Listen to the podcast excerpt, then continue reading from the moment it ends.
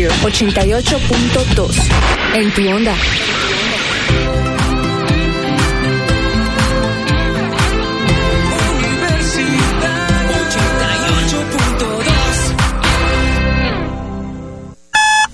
Colombia se despierta con temas de ciudad, invitados, música y opinión.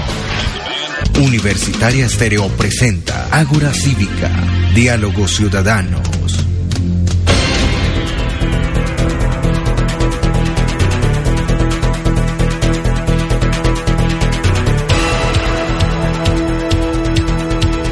Muy buenos días para todos. Bienvenidos una vez más a este su programa Ágora Cívica Diálogos Ciudadanos. El día de hoy, lunes 10 de junio, siendo las 8 de la mañana con 4 minutos, saludamos a todos nuestros oyentes de la cálida y hermosa ciudad de Pereira. A todos y todas, muchísimas gracias por siempre sintonizar Universitaria Estéreo y en este su programa que es Ágora Cívica. El día de hoy vamos a tocar un tema muy especial, muy trascendental para obviamente toda la sociedad en general, para la sociedad colombiana y ante todo la ciudadanía risaraldense. Pero antes de empezar, vamos a saludar a las dos compañeras de la mesa del Ágora Cívica. Muy buenos días, Ana María. Muy buenos días a todos los oyentes que nos están escuchando en este momento con un día frío en la ciudad de Pereira porque aún continúa la hora invernal en el municipio. Hola, buenos días Jorge, buenos días Ana, ¿cómo están a toda la mesa participante el día de hoy? Tienes toda la razón, todavía los días están bastante fríos, tenemos unos días que nos dejan expectantes con respecto al clima como lo es a diario en la ciudad. Cuéntanos, Ana, ¿qué noticias nos tienes para hoy? Bueno, primero empezamos con la parte deportiva de que hoy juega el Deportivo Pereira, hoy se juega como tal la final con el Cortuluá en el estadio Hernán Ramírez Villegas. Vamos a ver si el Pereira por fin puede pasar a la A. Estamos con toda la energía y echándole mucha, mucha fuerza a, a nuestro equipo. Otra noticia es que la Corte Constitucional dio el permiso para beber y consumir estupefacientes en zonas abiertas, algo que ha traído muchas consignas a nivel del Senado, tanto así que este fin de semana marcharon los uribistas, aunque con un poco mínimo eh, la cantidad de personas. Eh, también se está, digamos, poniendo en objeción la dosis mínima que dijo Iván Duque cuando llegó como tal a la presidencia, que decía que quien tuviera la dosis mínima se le quitaba. Eso también está en juego. Hoy también se fue la selección Colombia de mayores para Brasil. Un gran abrazo para ellos también, para que les vaya muy bien en la Copa América. Eh, sabemos todos que lastimosamente murió J. Mario Valencia, uno de los grandes exponedores del periodismo, y bueno, una fuerza muy grande para la familia, que estamos con ellos, nosotros que acá, eh, como tal, no somos tal periodistas, pero estamos haciendo esta labor muy bien. Eh, el río Tun tiene una gran contaminación.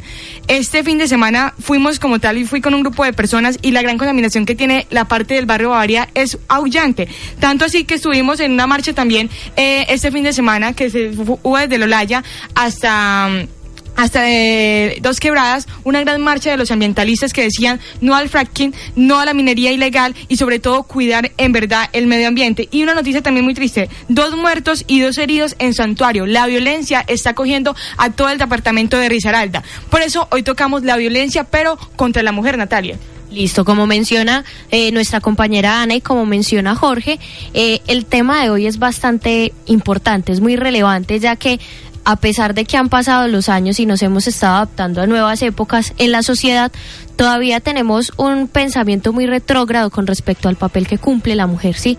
Tenemos que tener en cuenta que el maltrato frente a cada una de nosotras no simplemente es físico, como lo manifiestan muchos, que yo no le he pegado ni a mi mujer, ni a mi hermana, ni a mi mamá. También está el maltrato psicológico, también está ese maltrato que hacemos inconscientemente muchas veces hasta nosotras mismas las mujeres nos atacamos sin saber que nos estamos atacando. Entonces, por eso el tema que hoy vamos a tocar es por qué en este momento en la ciudad todavía se está viendo tanto maltrato hacia la mujer.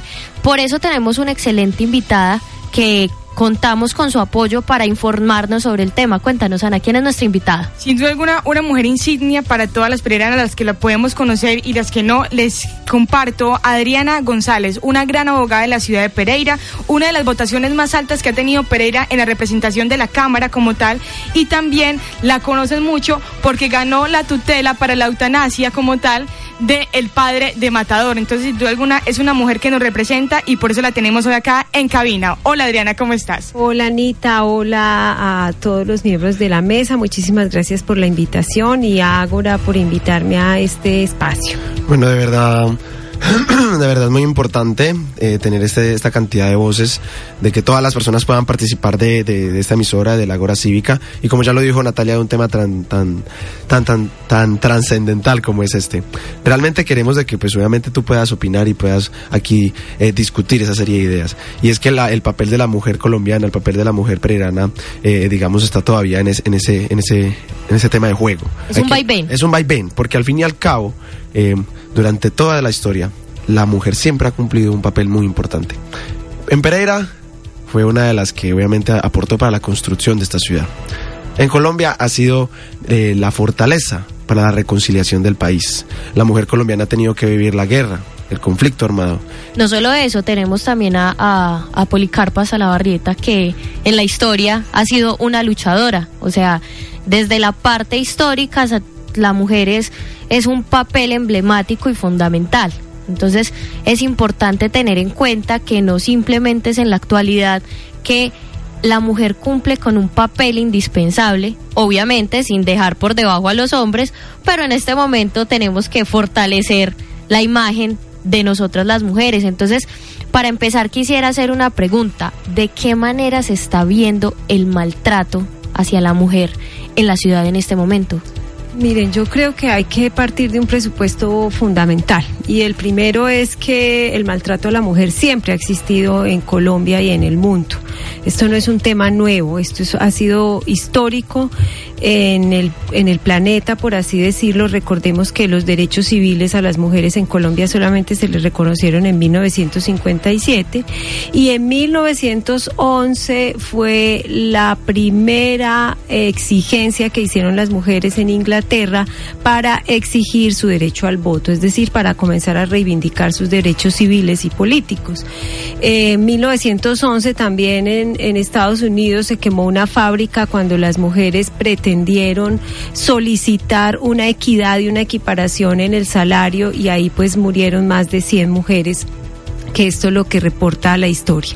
De manera tal que la violencia contra la mujer siempre ha existido. Lo que pasa es que apenas hasta ahora comenzamos a reivindicar las mujeres nuestro espacio dentro de la sociedad, aunque esto ha existido también toda la vida, pero apenas, digamos, en los últimos 30 o 40 años, producto de las luchas feministas, es que se ha puesto en evidencia y la sociedad ha comenzado a entender el papel en que, digamos, un gran puño de la sociedad a nivel mundial ha puesto a la mujer. Entonces, finalmente hay que comenzar a, a a plantear, por ejemplo, que solamente a partir de, en Colombia, a partir, digamos, del proceso de paz, cuando los índices, no solamente de violencia, sino el registro en las noticias sobre el conflicto armado comenzó a disminuir, empezaron a mostrarse los otros hechos de violencia que habían en la sociedad.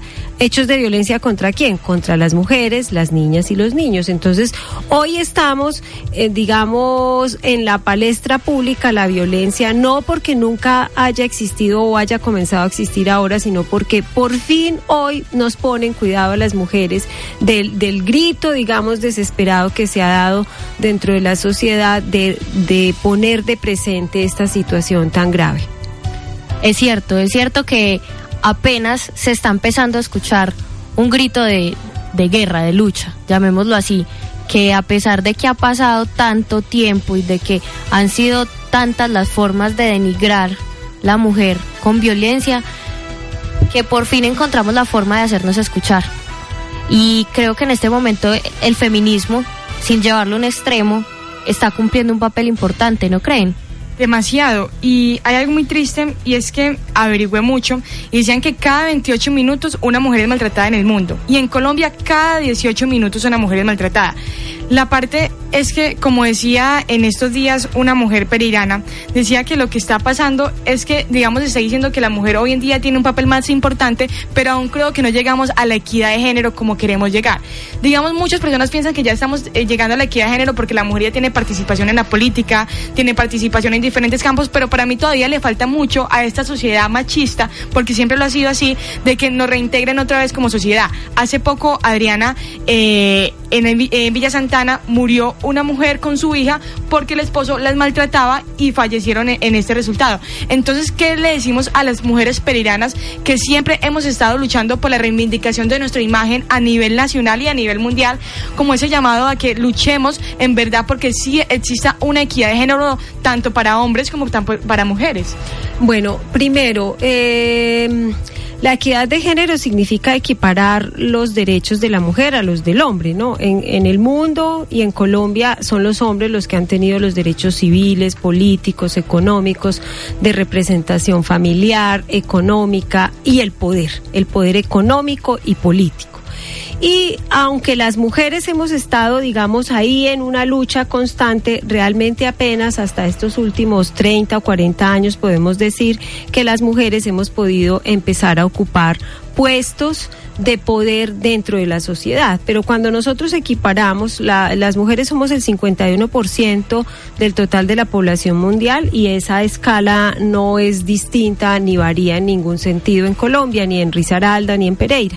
De manera tal que si uno ve que el 51% de la población no está reflejado en esos espacios de poder, pues ahí es donde uno empieza a ver que las cosas no funcionan de una manera equitativa entre los dos géneros. Pero si además a ustedes le suman eh, situaciones como la que la, la violencia de género es una forma pervertida de mantener las relaciones afectivas en Colombia, no solamente en las relaciones de pareja, sino también en las relaciones familiares. No hace mucho pudimos ver una audiencia pública en Bogotá donde la mamá reclamaba, un- una mujer de unos 50 años reclamaba en una audiencia penal que su hijo dejara de maltratarla a un hombre por ahí de unos 25 años. O sea, eso es muestra de que no solamente la violencia la ejercen los compañeros o, las, o los esposos contra las mujeres, sino también sus hijos varones y muchas veces nietos contra las abuelas. Entonces, eh, ese es un elemento importante también a tener en cuenta, muy, muy importante, pero el otro elemento a tener en cuenta es la condición de la mujer, que es una condición que está en, en una situación total de inferioridad. Eh, estadísticas, por ejemplo, frente a, frente a los temas laborales. Por ejemplo, la CEPAL hizo un estudio en Colombia hace más o menos unos cuatro años, donde como resultado demuestra que las mujeres en cierto tipo de carreras, mayoritariamente las que se gradúan son mujeres cuando dentro de los cinco primeros años quien consigue más rápido trabajo es la mujer. Pero a los cinco años siguientes las mujeres se mantienen en el mismo espacio en la empresa en donde estaban laborando y los hombres suben de nivel. Y dentro, a los 10 años siguientes, las, los hombres son los que llegan a dirigir la empresa, a gerenciarla y las mujeres se han quedado en el mismo espacio laboral en el que entraron hacia 10 o 15 años. Como quien dice, el relevo en el poder no se da frente a la mujer. La otra cosa que, que nosotros miramos son los efectos de la violencia. Los efectos de la violencia han golpeado duramente a las mujeres. Quienes se han quedado viudas son las mujeres producto del conflicto armado. Quienes tienen que desplazarse generalmente a las cabeceras municipales o a las, a las grandes centros urbanos han sido las mujeres con sus hijos y con los abuelos, ¿no?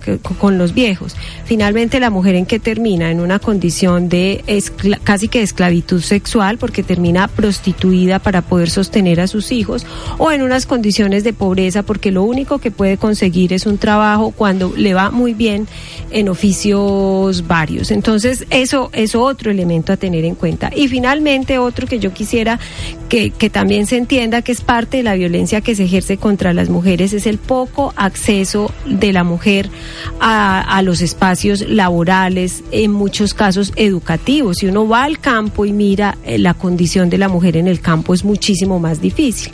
Y su poca posibilidad incluso de engranaje dentro del sistema productivo, por ejemplo, en la fábrica, pues finalmente hace que se demuestre la figura que alegan las Naciones Unidas, que alegan los grupos de mujeres, que es la feminización de la pobreza. Cómo la mujer es la que gana menos salario en Colombia y en el mundo, cómo la mujer es la que tiene menos acceso a los a los a los puestos de trabajo, cómo la diferenciación material del trabajo finalmente favorece más a los hombres que a las mujeres para a la hora de conseguir un empleo. Entonces, todas esas son situaciones de violencia, la violencia física, la violencia psicológica que se ejerce en los hogares, pero también la, la violencia eh, sexual que se ejerce en la sociedad y la violencia eh, por condiciones de pobreza que también es dentro de la sociedad. Exacto. Eh, yo quería mencionar algo ahí y, y imagínense en todos los temas que podemos abarcar frente a lo que tiene que ver con la violencia de la mujer. O sea, ya aquí la doctora habló de una serie de temas que inclusive se pueden formar en una especie de telaraña gigante y que hace parte de nuestro diario vivir, que ya convive con nosotros. Y desde mi punto de vista, doctora, y yo, creo que también estará de acuerdo, inclusive el hecho de que la, mujer pueda participar en esa construcción de la sociedad y que se les, o sea, que no se le permita.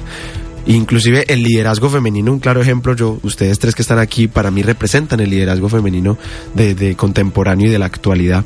Y es el hecho de que la mujer pueda trascender esas barreras, trascender esa, esa cantidad de oportunidades. Inclusive yo estuve de acuerdo con esa reforma política que se habló, no sé ustedes si lo podemos discutir, de que la- los partidos políticos tuvieran la posibilidad de que las mujeres puedan postular una gran, eh, perdón, los partidos puedan postular una gran cantidad de mujeres para que pudieran transformar la política. Existe la ley, la ley de equiparación que es co- todavía con el 30%, El 30%. en los cargos de elección popular.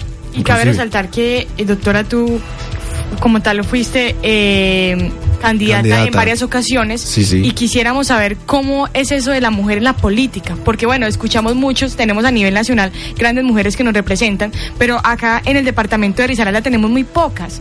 Entonces yo quisiera saber si en verdad eh, la, ese departamento sí recibe bien a que una mujer sea candidata, a que una mujer sí pueda incorporarse en el mundo de la política. Mire, yo les voy a contar cosas que son estadísticas, además, que, que ustedes las pueden consultar en, en San Google, como le dicen ahora. Eh, sí, el, el nuevo oráculo del pensamiento. Eh, miren, los partidos políticos, la, ley de cuotas obliga a que los partidos políticos dentro de sus dentro de sus listas de elección popular tengan como mínimo el 30% de las mujeres. Eh, cuando ustedes miran, eh, el 30% de las mujeres desafortunadamente no son mujeres que puedan tener un liderazgo político, sino que los partidos políticos lo que hacen es dejar a las mujeres en el cajón de la en el cajón de la de las posibilidades electorales de manera tal que cuando hay una mujer que pueda perfilarse políticamente dentro de los partidos políticos en vez de de, de mm, de mejorar sus condiciones de participación y además incentivar a las mujeres a que participen, pues finalmente lo que hacen la mayoría de los hombres es generar unas barreras para que las mujeres continúen. Y en, y en los, la mayoría de partidos políticos, ¿a quienes ponen en las listas? Pues finalmente a la esposa de, al amigo de, pero no la mujer que está haciendo, eh, no que está en la participación política. De manera tal que eso si ustedes miran la composición del Congreso de la República, si ustedes miran la composición de las gobernaciones, de las alcaldías, de los consejos municipales, Pereira tiene 19 concejales y de los 19 solamente hay dos mujeres, o sea, dos mujeres elegidas popularmente, el Partido Verde y Cambio Radical. Entonces, eso muestra que los partidos políticos no le están apuntando a, a darle cumplimiento realmente a la ley de cuotas, simplemente es un simple formalismo, metemos en la lista de 19 para el Consejo, metemos cinco mujeres, que es lo que nos pide, cinco o seis mujeres, que es lo que nos pide la ley de cuotas, pero no vamos a meter en la lista mujeres que tengan capacidad de liderazgo, sino que vamos a meter en la lista las mujeres que menos interés tienen de participar en la política, por lo tanto nunca van a tener un cargo de elección popular porque no van a ser elegidas porque tienen poca votación. Entonces, hay unas barreras invisibles que, como se dice desde la teoría eh, feminista, hay unos techos de cristal y unos pisos lisos, unos techos de cristal donde la mujer no puede avanzar sino hasta cierto punto y unos pisos lisos donde la mujer se desliza con, con total facilidad de manera tal que no puede tener eh, la posibilidad real del poder y de representación, no solamente representar al 51% de la población, sino representar a toda la población como lo hacen los hombres. Me parece importante lo que estamos hablando en este momento, que a pesar de que tenemos como ese papel, es un papel muy transparente, ¿sí? Porque no se está viendo del todo, sabemos que está, pero no sabemos de qué manera está. Entonces, eh, quisiera, antes de que, de que Ana nos comente, dejar en tela de juicio para nuestros oyentes en este momento, eh, decirles si es falta de empoderamiento o de que nos empoderen. Entonces, a partir de esta pregunta, vamos con nuestra primera pausa musical. Pues,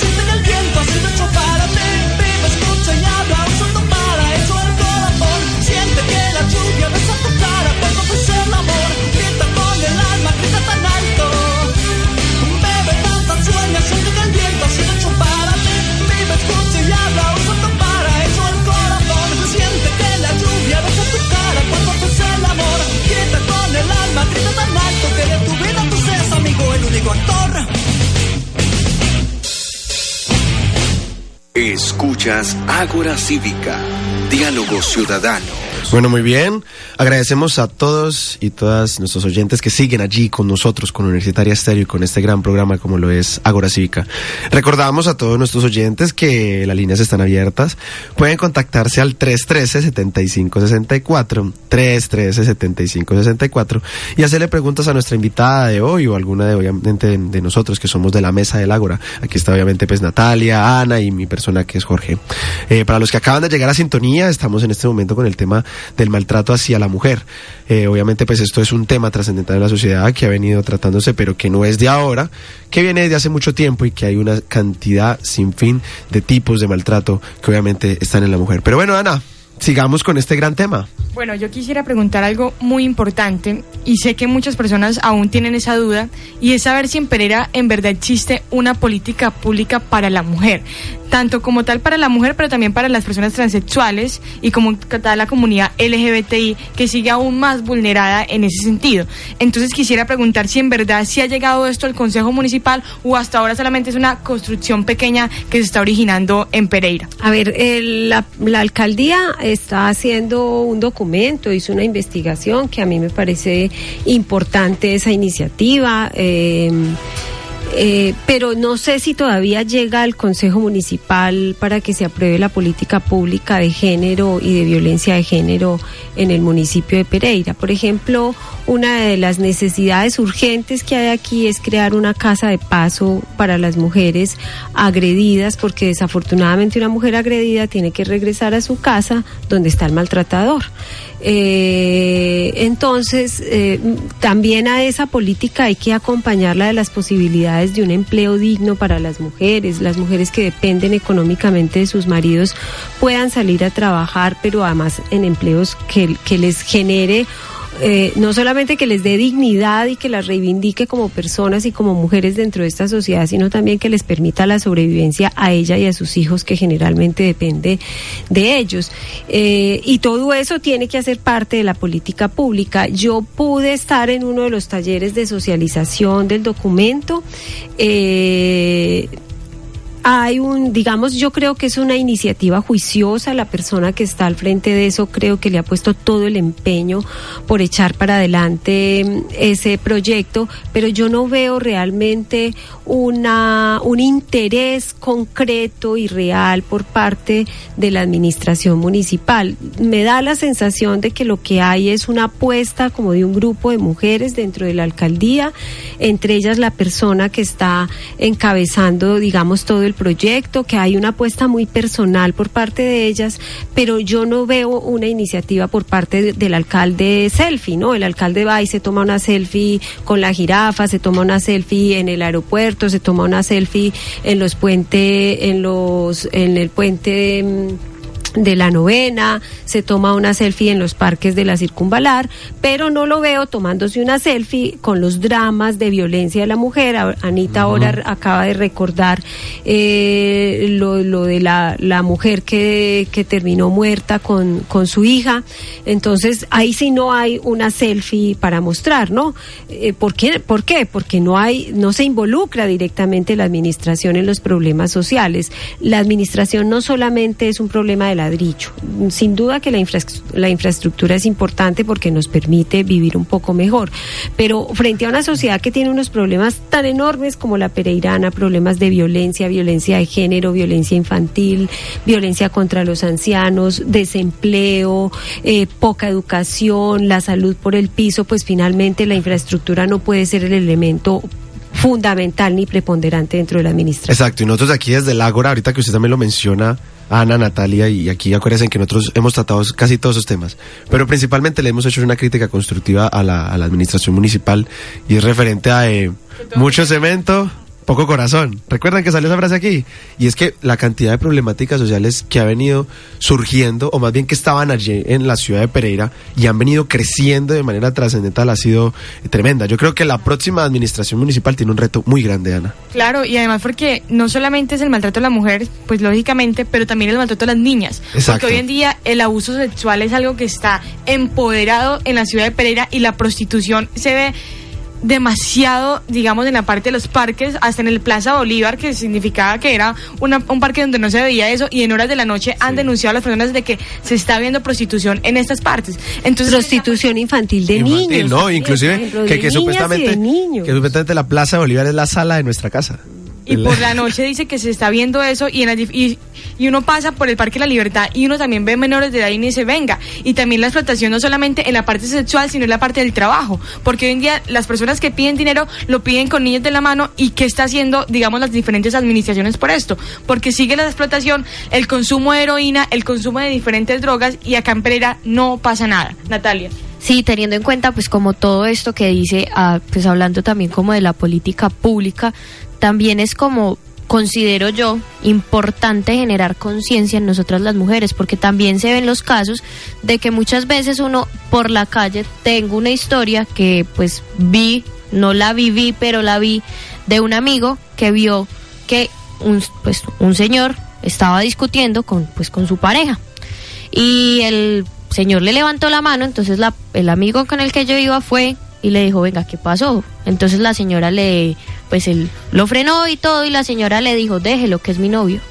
Entonces, yo creo que también, o sea, pero no, no faltan- podemos, pero miren, yo les voy a, a- aclarar una cosa y no, no, no es con el ánimo de ser grosera ni mucho menos, pero no nos podemos reír de esa situación, porque lo que está diciendo Natalia ahora obedece a un, a una conducta y a un criterio y digamos a una categoría que ya se estableció desde el feminismo y es la naturalización de la violencia. Exacto. O sea, nosotros creemos que esas maneras enfermizas de llevar una relación afectiva a través de los gritos, de los golpes, de la supremacía de una persona sobre otra, es una forma natural de llevar la- las relaciones afectivas. Y asimismo, y asimismo eh, desarrollamos nuestras relaciones con los hijos, con los hermanos, con las hermanas, etcétera, etcétera. Entonces esa naturalización de la violencia contra la mujer y esa naturalización también de una sociedad como la colombiana que en 50 años de conflicto aprendió que los conflictos se resuelven es a punta de bala o a punta de violencia, pues finalmente la hemos hecho tan natural y tan normal que creemos que esa es la condición natural nuestra, pero realmente no debería ser la condición natural. Claro que no. Y es que además de eso tenemos hoy en día de que no solamente se ve el machismo de los hombres para las mujeres, sino de las propias mujeres. Toda, no, eso ha sido de toda la vida, las mujeres Anita. siempre se han tirado más duro. O sea, Eh, eh, y eso es de toda la vida. Y eso es parte de la naturalización, de la desigualdad y de la violencia. Ese, ese cuento cuando una mujer dice, es que las mujeres manejan muy mal, por ejemplo. Eso, eso es una manera, exactamente, pero, pero esos dichos machistas los reproducimos las mujeres porque es que las mujeres no somos ángeles que estamos por encima de una sociedad, estamos inmersas en una sociedad, culturalmente pertenecemos a esa sociedad y reproducimos esas conductas porque las naturalizamos y las volvemos completamente normales. Lo que hay que hacer es, como decía ahorita Natalia. Natalia. Natalia, como decía ahora Natalia, me disculpa que se me haya olvidado el nombre, es com- comenzar a tomar conciencia. Ahora, hemos tomado muchísima conciencia, o sea, las mujeres hace 80 años no podíamos ir a la universidad, las mujeres hace 80 años no había más de 10 o 20 mujeres en la universidad, hace 100 años las mujeres casi que no podían ni siquiera acceder a la escuela, a la, a la primaria, a la básica primaria. Hoy las mujeres tenemos, digamos, un papel más importante dentro de la sociedad. Hemos avanzado cualitativamente y cuantitativamente, sin duda que hemos avanzado, pero no hemos avanzado lo suficiente a como se debería de haber avanzado socialmente, porque ya vamos a la luna. Cierto, ya vamos a la luna, somos capaces de sacar eh, satélites espaciales, pero las mujeres siguen estando en una condición eh, sin posibilidades de acceso al trabajo, a la educación, etcétera, etcétera. Por eso me parece importante eh, un poco la reflexión que de gente la de juicio, no solo para ahorita para el programa, sino para que todos nuestros oyentes tengan eso muy presente y pues las mujeres que nos estén escuchando y los hombres que nos estén escuchando que sean conscientes de esta problemática. Es muy importante empoderarnos y no dejar que se empoderen de nosotras, ¿sí? Porque nosotras debemos empoderarnos de nosotras, de lo que somos, de nuestro género, de nuestra personalidad y sab- saber que somos completamente autónomas de las decisiones y ver ese trayecto que iniciaron unas mujeres hace 80, hace 100 años y no dejarlo caer ahorita, que ya tenemos herramientas, que ya tenemos voto, que ya tenemos voz para poder realizar todo este tipo de trayectoria. Como decía Jorge, es un tema trascendental. Entonces nosotras, en el papel que cumplimos en la sociedad, es darle esa trascendencia que requiere el tema. En la política, en lo académico, tenemos historias eh, de que en la NASA hay una mujer, una científica colombiana, es mujer, entonces somos completamente capaces, entonces lo que nos falta en lo personal, es mi opinión, es conciencia del tema, ser conscientes de que en este momento no es eh, naturalizar esa violencia por parte de la pareja, por parte del tío, por parte del amigo, sino que naturalicemos ese ese empoderamiento que tenemos como mujeres en la sociedad para de esta forma no generar como esa esa discordia entre hombres y mujeres. Es que usted no es capaz, sino llegar a esa equidad de género que estamos buscando para que de esta forma haya una sociedad tolerante frente a las problemáticas y no se presenten ese tipo de casos Es- como en, Vi- en Villa Santana. Claro, no, y yo quería ahí sacar también tres aristas de lo que hemos hablado en este momento. Y la primera de ellas es la naturalización de la violencia en Colombia. O sea, eh, ya para nosotros se volvió un tema inclusive de pan de cada día, de que nosotros estemos todavía viviendo una serie de situaciones que debían haberse solucionado hace muchísimo rato. Desde el punto de vista, desde la violencia hacia la mujer, hasta el hecho de lo que ha sucedido durante los últimos 50 años de guerra, donde obviamente el, para mí el principal afectado de todo esto siempre ha sido la mujer. La mujer como madre de los hijos que van a la guerra, la mujer como esposa de, de, obviamente estas personas que también participan y la mujer también como esa persona que tiene que llevar todo el peso de la reconciliación del país. Lo otro que yo también quería decir y es que hay varias zonas del país, más bien yo le diría así regiones del país donde está tan viva la llama de la naturalización de- del machismo que es normal de que la mujer se dedique a las labores de la casa, que es tan normal que la mujer obviamente tenga que estar a la, bajo el dominio del hombre. Entonces es también como empezar a discutir y decir cómo llegar también hasta a ese pensamiento. pues. A eso súmenle una cosa, Jorge, y es que la mujer sigue con la obligación de las labores de la casa, pero además ahora tiene que ir a presionar el mercado laboral porque los ingresos del marido generalmente no alcanzan. Entonces, Ay, güey. es trabajadora en el día y trabajadora en la noche y trabajadora el fin de semana. Y al final, que- otra cosa, perdón que te interrumpa, Ana, aparte de eso que usted también acaba de mantener- eh, mencionar, es el hecho de poder sacar adelante y criar de valores a sus hijos.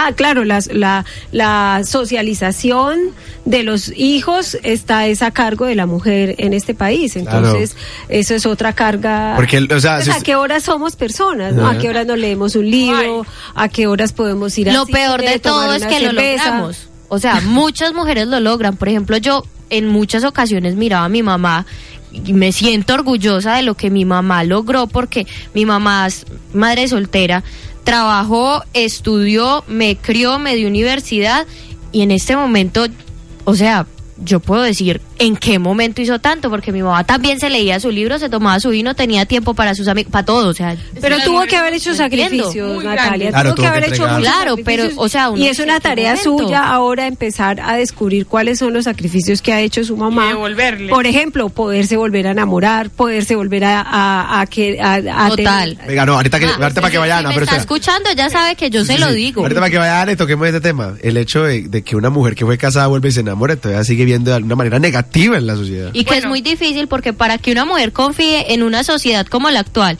en un hombre que no sabe qué esperar, entonces es otro Complicado. papel complicado. Yo quería también tocar un tema muy importante y es que en la parte también tenemos a- en el mundo como tal, la parte oriental, yo creo que es la parte donde más hay maltrato para la mujer, donde las niñas desde 8 años eh, se están casando con tipos de 40 hasta 80 años, en donde la mujer sigue maltratada, donde la mujer tiene que aguantar de que el esposo tenga más de tres mujeres viviendo en la misma casa. Entonces yo pienso que la parte oriental ha quedado totalmente atrasada, muy, a- muy adelantados en la parte tecnológica, pero atrasada en el papel de la mujer. Y el otro punto es, ¿hasta cuándo un piropo es machista? ¿Hasta cuándo un piropo maltrata los derechos de las mujeres? la, rivalidad que hay entre eh, lo que hemos escuchado la mayoría, entre Amparo Grisales, que dice que el piropo es algo que tiene que existir porque lo que le da belleza como tal a la mujer y que el hombre tiene ese derecho. Y también tenemos por el otro lado a Alejandra Borrero que dice, ah, ah, los piropos no se pueden, digamos, convertir en algo tradicional de una sociedad como esta.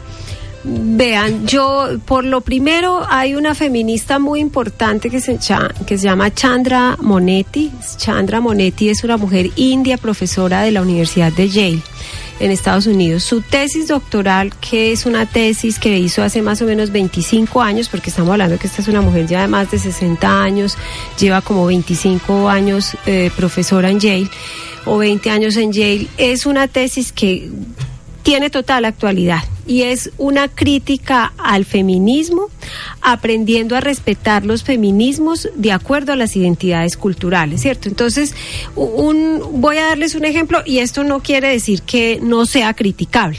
Pero voy a darles un ejemplo. La sociedad occidental ha criticado con ferocidad el, uso del velo en las sociedades musulmanas. No voy a justificarlo bajo ninguna circunstancia, pero la sociedad occidental vuelve a la mujer una muñeca y un objeto del deseo. Entonces aquí las mujeres nos tenemos que operar las puchecas para vernos más atractivas, ahora operarse el rabo para verse más bonitas. Ayer nada menos contaron una peruana que se murió en una clínica en Medellín, producto de la lipoescultura y de las operaciones que se iba a hacer. Eso también es someternos a nosotras, a las mujeres, bajo un velo distinto, ¿no? El velo no es el de cubrirse el cuerpo, sino el velo es del tenerlo que exponer para que ser la muñeca, muñeca objeto del deseo sexual. Entonces, exactamente. Entonces, hay que, y eso vuelvo y repito, guardando la discusión y la distancia frente a situaciones como lo que pasan en la India, donde a las niñas las casan con hombres mayores, son parte de la dote, eh, donde a las mujeres eh, entre los musulmanes les tapan la cara, etcétera, etcétera, y no quiere decir que eso no sea objeto de discusión ni que haya ahí un profundo machismo. Pero, y lo segundo, frente a los piropos, miren, yo viví fuera del país, yo viví en Europa, y cuando viví en Europa me di cuenta que uno no necesitaba piropos y que al final eso es una agresión muy fuerte, porque las relaciones entre hombres y mujeres no tienen que estar atravesadas constantemente por el por lo erótico o por los, los- las situaciones eróticas como nos hemos acostumbrado en- aquí en América Latina. Entonces aquí en América Latina las mujeres nos sentimos alabadas porque nos echan un piropo. si usted se traslada a Europa, si usted se traslada a un país también muy machista como los españoles, de pronto un poco menos que Colombia. Si usted se traslada a un país como Francia, a un país como Inglaterra, usted se da cuenta que las mujeres siguen siendo muy femeninas y no requieren de ningún piropo de los hombres, porque las relaciones entre hombres y mujeres no están atravesadas por el tema o por el problema de lo erótico. Lo erótico tiene que surgir simplemente cuando hay una atracción, pero lo erótico no tiene por qué ser inmanente en el ser humano, ni en el hombre, ni en la mujer. Entonces el hombre cree que se- que, que parte de su de, de su naturaleza es estar echando piropos. Y la mujer cree que parte de su naturaleza es estar recibiendo los piropos. No se necesitan de eso. Las relaciones también son agresivas en ese sentido. Y la re- y también me parece que es un poco enfermizo que los hombres tengan que estar cumpliendo un papel de machos todo el tiempo y las mujeres tengamos que estar cumpliendo un papel de hembras todo el tiempo. No las relaciones se pueden llevar a cabo sin el marco del erotismo y donde hay erotismo pues surge el erotismo. Es decir donde hay atracción de un hombre hacia una mujer pues es válido. Donde hay atracción de una mujer hacia un hombre pues es válido. Pero eso no quiere decir que tenga que ser el comportamiento cotidiano normal y natural entre hombres y mujeres Claro, Ana. Entonces es- en esa perspectiva a mí me parecen fastidiosísimos los piropos Ah, bueno, ya le molestan No, no, pues, es obvio, después de todo lo que nos di- dijo ahí, pues, clarísimo. Bueno, en la- digamos como para que quede en reflexión después de la pausa, es ver que también es muy maltratada la mujer transexual. Y porque al hombre también se le ha dado ese papel de que tiene que ser el macho, el varón que no llora. Y es ver que también, digamos, tiene una parte sensible y es darnos cuenta de que esta sociedad está, digamos, complementada por muchas personas. ¿Por qué? Porque tenemos la comunidad LGBTI, como yo te lo decía anteriormente, que ha sido maltratada y es hora también de hablar un poco sobre eso, sobre cómo una mujer eh, es maltratada cuando digamos no le exactamente por su orientación sexual y creo que es muy importante. Pero antes de eso vámonos para una pausa musical con la canción Alan de Akawakan.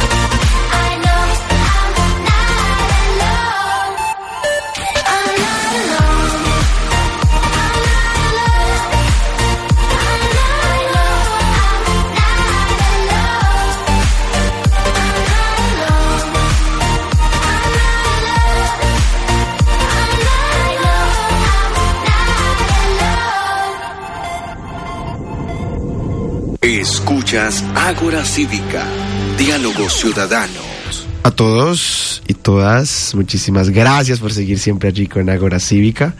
Recordarle a todos que no es bueno tirar piropos, no, no, no, no tienen piropos, no, esas cosas no. Si usted siente atracción por otra persona, simplemente acérquese y dígale. No es el que es el cómo. Exacto. Saber decir el piropo. Sí, exacto, saber decir el piropo también o simplemente demostrar con acciones de que uno, hola, ¿cómo estás? Mira, oye, eres una persona increíble. pues no sé, debería ser de esa manera o... Hay maneras muy sutiles que son mucho Eres muy bonita. E inclusive personal, porque es que se hace así de manera generalizada, creen que porque, o, o por ejemplo, inclusive que han mencionado el hecho de que yo vi en redes sociales, y perdón que toque aquí como para que continuemos con el tema, de pedirle un noviazgo o un matrimonio a una persona en público. Que es como la presión para que la mujer tenga que decir que sí. No, pues qué, qué pena dejarlo aquí en oso. Y han habido ocasiones donde la, la, la, la muchacha dice que no, y, y todo el mundo, ay, ¿cómo va a hacer eso? Increíble, pero si no le gusta, ¿qué más vamos a hacer? Que pesar, no lo hagan en público. O si no lo quiere para casarse. Ya saben, piénsenlo muy bien. Pero bueno, no, muy bien. muy bien eso. Eh, Pero yo- eh, un yo- saludo a Jessica Quintero y a Luisa López que nos están escuchando en este momento. A Camila Hola. Jessica y, y Luisa. Sí. A Camila Barajas, que también nos está escuchando y nos le Ay, pareció Listo. excelente el tema un, de hoy. Un Muchas saludo a Juan Pablo Echeverri en Medellín, Daniela Gañán. Daniela Gañán, fiel oyente, y a todas las demás personas que siempre están sintonizados con nosotros. En su mayoría, si pueden a mirar, bueno, Jessica, Daniela. uh, Jessica y Luisa son mujeres con liderazgo político. No, claro que sí. Son importantes. Luisa está en este momento de sí. candidata. No, ahí está consejo, precandidata al consejo y, y desde aquí, desde... Y eso es lo que yo quería tocar ahora. Eh, habíamos hablado anteriormente de la mujer en el papel político y lastimosamente hoy en día tenemos muchas mujeres que están en diferentes cargos que en verdad no nos representan. Y eso es lo que yo decía, como que los partidos políticos envían como tal a esa representación a las mujeres con menos carácter político para que nos hagan quedar mal. No sé si es una estrategia o algo así, porque son muy pocas las mujeres que en verdad representan lo que es como tal toda esta comunidad tan grande que tenemos hoy en día. Anita, Natalia, Jorge y los oyentes. También las feministas se han encargado de hacer estudios sobre esto y han demostrado, por ejemplo, que en Colombia eh, las mujeres para poder avanzar en la política terminan asumiendo las posiciones absolutamente masculinas. Entonces casi que nos tenemos que masculinizar las mujeres para poder obtener el poder y tener el reconocimiento dentro del poder. Y esto no quiere decir que eso conduzca a, a conductas lésbicas, ni muchísimo menos. Pero me refiero a masculinizar en el sentido de que la mujer tiene que entrar, alzar la voz, a mostrar bien, pues. exactamente una personalidad excesivamente fuerte para poder avanzar e imponerse dentro de la dentro de la política y dentro de dentro del mundo político. Eso también es parte de un desgaste que tiene que asumir la mujer. Como quien dice es que tenemos que presentar una una personalidad sumamente arrolladora y sumamente fuerte y hablar más duro para poder ser escuchadas. No se necesita eso, o sea, las mujeres ahora, claro que hay mujeres que por temperamento lo somos. Yo, por ejemplo, siento que soy una mujer que por mi temperamento que es algo fuerte, pues finalmente puedo incluso a veces alzar un poco la voz, pero eso no quiere decir que las mujeres como los hombres, ¿cierto? Porque hay hombres dentro de la política, digamos, que, que pueden y logran guardar la mesura sin ningún conflicto y frente a ellos no hay, no hay problema y son reconocidos. Entonces, eso también se ha analizado y se ha demostrado aquí en Colombia que desafortunadamente hay que asumir un papel un poco más masculino para, para poder ser reconocido. Pero lo otro, Anita, para concretar la pregunta y finalizar, es que las mujeres también tenemos que tener conciencia de género, porque uno puede llegar al poder, pero si uno no tiene como mujer conciencia de género, pues finalmente va a asumir el papel de los hombres, va a asumir el mismo papel de los hombres, las mismas características de que asumen los hombres y por lo tanto las mismas consecuencias de los hombres. ¿Qué significa las mismas consecuencias? Que no vamos a poder avanzar como género en la representación política. Porque viéndolo en el Consejo Municipal hay tres mujeres y yo, esa es la pregunta que hago en el aire. En el aire. ¿Quién de esas tres mujeres nos representa? Carolina, para mí yo no so- yo solo me siento representada en Carolina Giraldo, eh, no solamente porque tiene un papel de reivindicación del género, eh, sino porque además también es una mujer seria, una mujer estudiosa, entonces es Ha una luchado mujer. mucho. De hecho, ha sido una de las, de las abanderadas de la, de la política pública para la mujer. Exactamente, entonces Carolina, po- porque Carolina es una mujer que tiene convicción de género, entonces ven la enorme diferencia entre mujeres, por ejemplo, yo voy a hacer aquí una crítica abierta públicamente, yo nunca me sentí representada en una senadora como María Claro, claro. Pero, Manulanda, exacto, por no, ejemplo. en ese tipo de cosas, obviamente, pues son como para entrar a discutir y, y poder decir de manera eh, mucho más abierta, ¿cierto?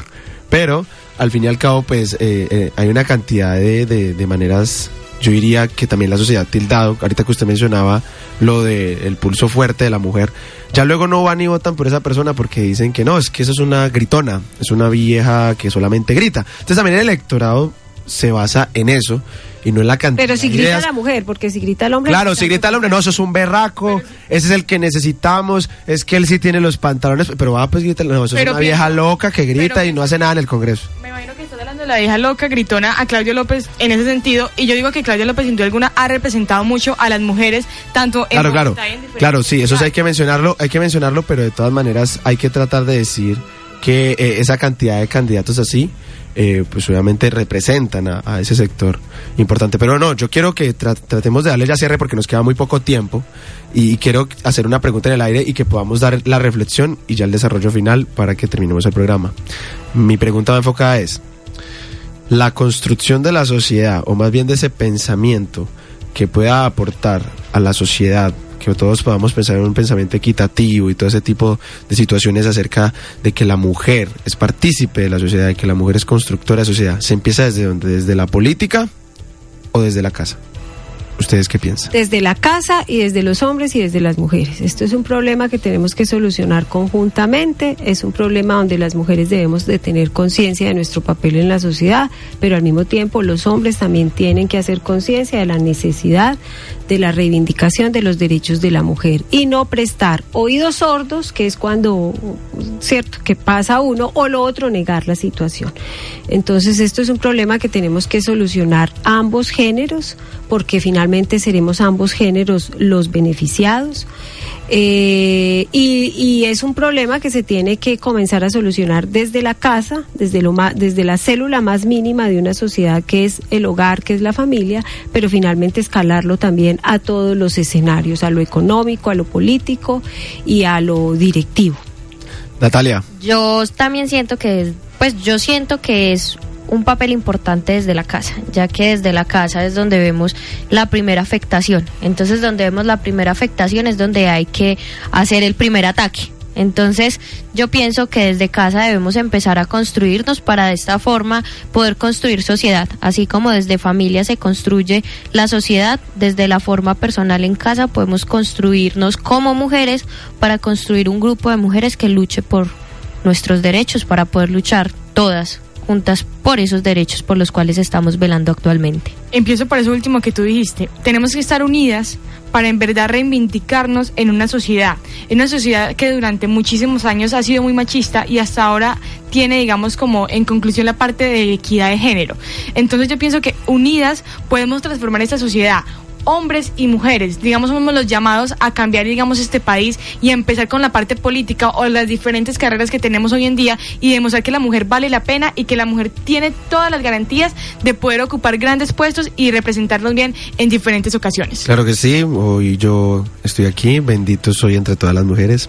Eh, no, agradecer a todos por escucharnos, a todas también por siempre estar allí. Hoy tuvimos una gran audiencia, por así decirlo. Y pues agradecer siempre, a, a Natalia, a Ana, que para mí son personas eh, de admirar. Eh, ambas tienen un liderazgo Gracias. increíble. En serio, yo las admiro muchísimo. Y pues también creer en eso. Y bueno, ante todo, pues darle gracias a, a- a todos por participar, de verdad, muchísimas gracias. Nos vemos el próximo lunes y bueno, que tengan un... Muchas gracias, Alex, Sí, por- hombre. por gracias por la invitación. Ante todo, muchísimas gracias. A ti también por haber contactado. Y a todos y todas, muchísimas gracias y que tengan un feliz día. Chao, Feliz chao. semana, chao. Ágora Cívica en www.utp.edu.co.